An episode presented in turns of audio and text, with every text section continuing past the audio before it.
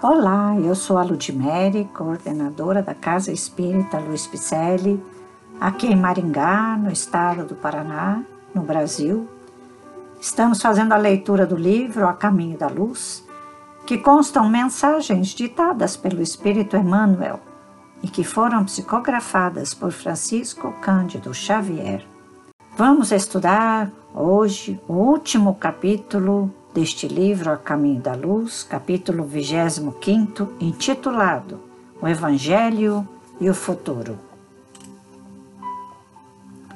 Um modesto escorço da história faz entrever os laços eternos que ligam todas as gerações nos surtos evolutivos do planeta.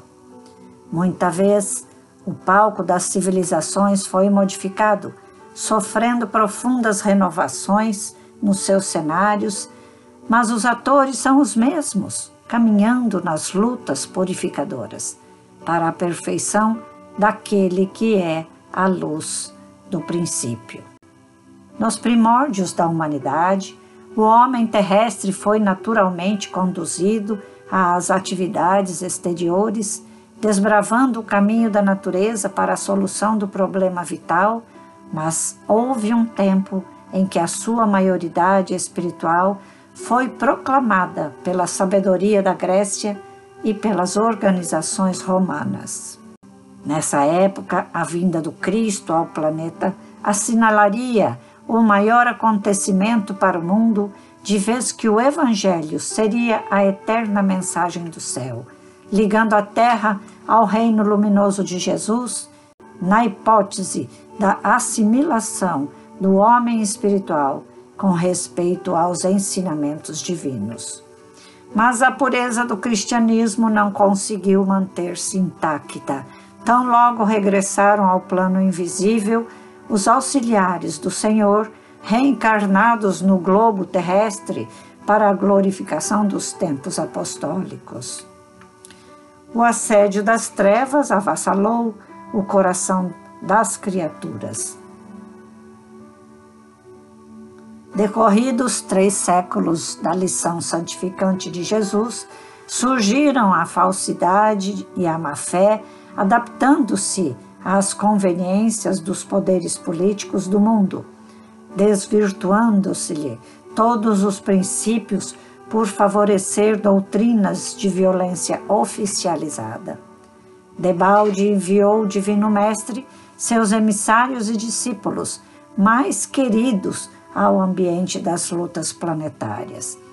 Quando não foram trucidados pelas multidões delinquentes ou pelos verdugos das consciências, foram obrigados a capitular diante da ignorância, esperando o juízo longínquo da posteridade.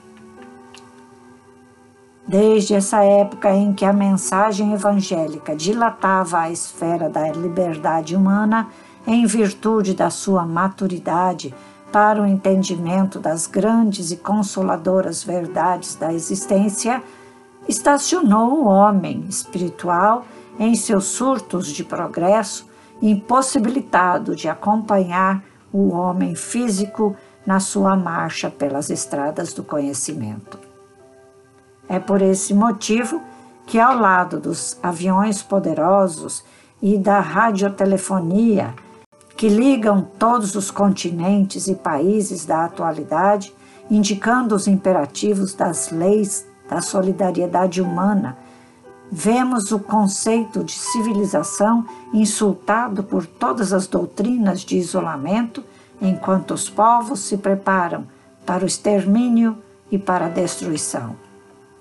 É ainda por isso que, em nome do Evangelho, se perpetram todos os absurdos nos países ditos cristãos. A realidade é que a civilização ocidental não chegou a se cristianizar.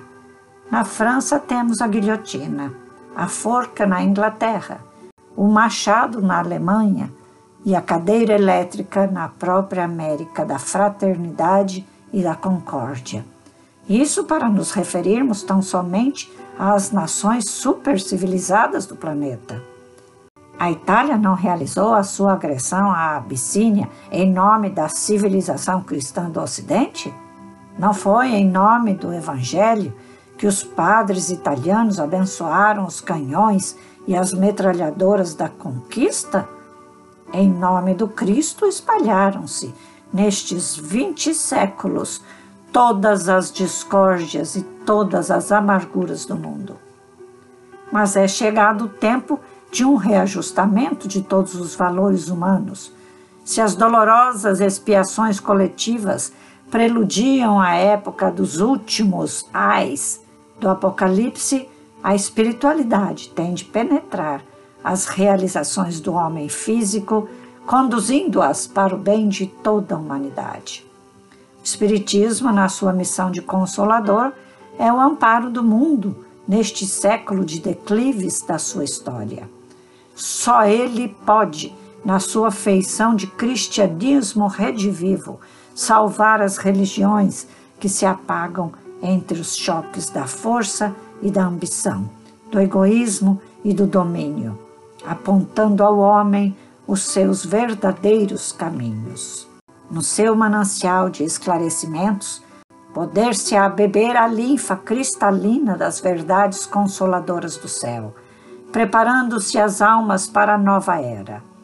São chegados os tempos em que as forças do mal serão compelidas a abandonar as suas derradeiras posições de domínio nos ambientes terrestres e os seus últimos triunfos são bem o penhor de uma reação temerária e infeliz, apressando a realização dos vaticínios sombrios que pesam sobre o seu império perecível. Ditadores, exércitos, hegemonias econômicas, massas versáteis e inconscientes, guerras inglórias, organizações seculares passarão com a vertigem de um pesadelo. A vitória da força é uma claridade de fogos de artifício. Toda a realidade é a do espírito e toda a paz é a do entendimento do reino de Deus e de sua justiça. O século que passa efetuará a divisão das ovelhas no imenso rebanho. O cajado do pastor conduzirá o sofrimento na tarefa penosa da escolha e a dor se incumbirá do trabalho que os homens não aceitaram por amor. Uma tempestade de amarguras varrerá toda a terra. Os filhos da Jerusalém de todos os séculos devem chorar, contemplando estas chuvas de lágrimas e de sangue que rebentarão das nuvens pesadas de suas consciências enegrecidas. Condenada pelas sentenças irrevogáveis de seus erros sociais e políticos, a superioridade europeia desaparecerá para sempre, como o Império Romano, entregando à América o fruto das suas experiências com vistas à civilização do porvir.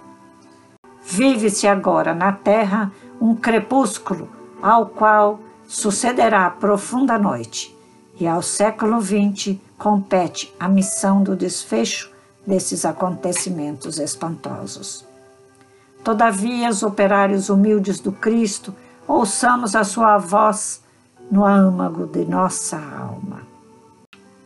Bem-aventurados os pobres, porque o reino de Deus lhes pertence. Bem-aventurados os que têm fome de justiça, porque serão saciados. Bem-aventurados os aflitos, porque chegará o dia da consolação. Bem-aventurados os pacíficos, porque irão a Deus.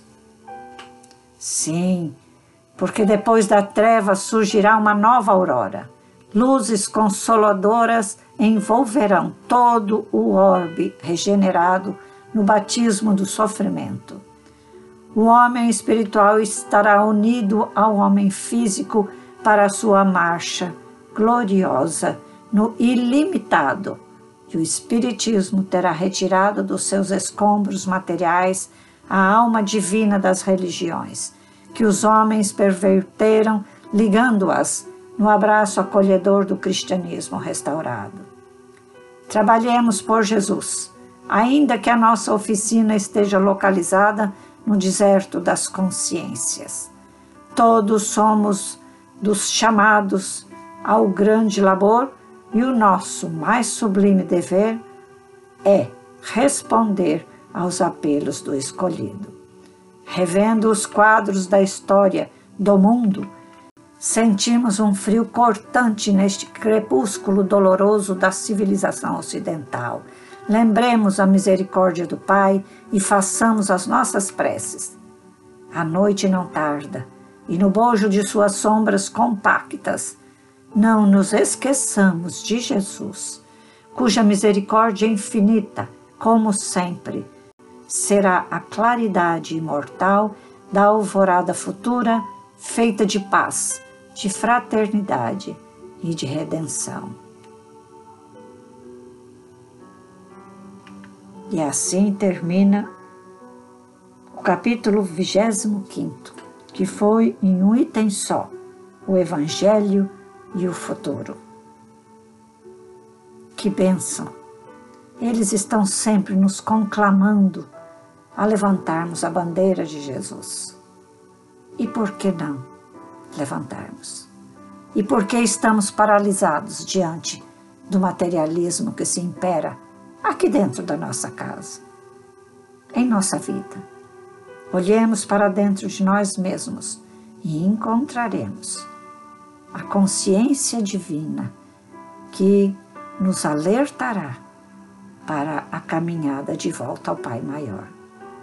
Eu espero que você esteja feliz de estar terminando este livro, mas ainda temos a conclusão, ok? Vamos lê-la em breve e devagar vamos assimilando, palavra por palavra, frase por frase, de Emmanuel, este benfeitor amigo que trouxe esse livro, A Caminho da Luz, para nosso deleite, para o nosso entendimento, para a nossa evolução.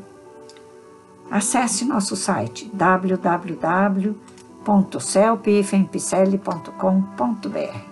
Te aguardo para somarmos as nossas mãos e caminharmos de volta ao Pai Maior, rumo a caminho da luz.